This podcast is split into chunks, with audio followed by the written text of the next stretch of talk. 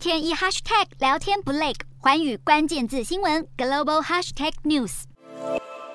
英国保守党副党鞭品切尔因为涉嫌骚扰男性引咎辞职，但媒体踢爆，其实早有许多人都向首相强生反映品切尔品性不佳，但强生始终没有撤换掉他，还一度声称对品切尔的相关指控毫不知情，等到事情闹大了才公开道歉。整起风波也可以说是压垮强生政府的最后一根稻草，但强生对于丑闻早就不陌生。强生在新冠疫情封城期间带头违规，在首相官邸举办好几场派对，甚至连菲利普亲王葬礼前夕都还在狂欢。强生因为涉嫌违反防疫规定而挨罚，目前还在面对相关的国会调查。强生在位期间，有多名保守党议员卷入性丑闻，例如议员阿马德汉因为涉嫌性侵十五岁男孩而下台；另一名议员派瑞许亮度在下议院用手机观看色情影片而请辞；还有议员因为性侵等罪名被捕，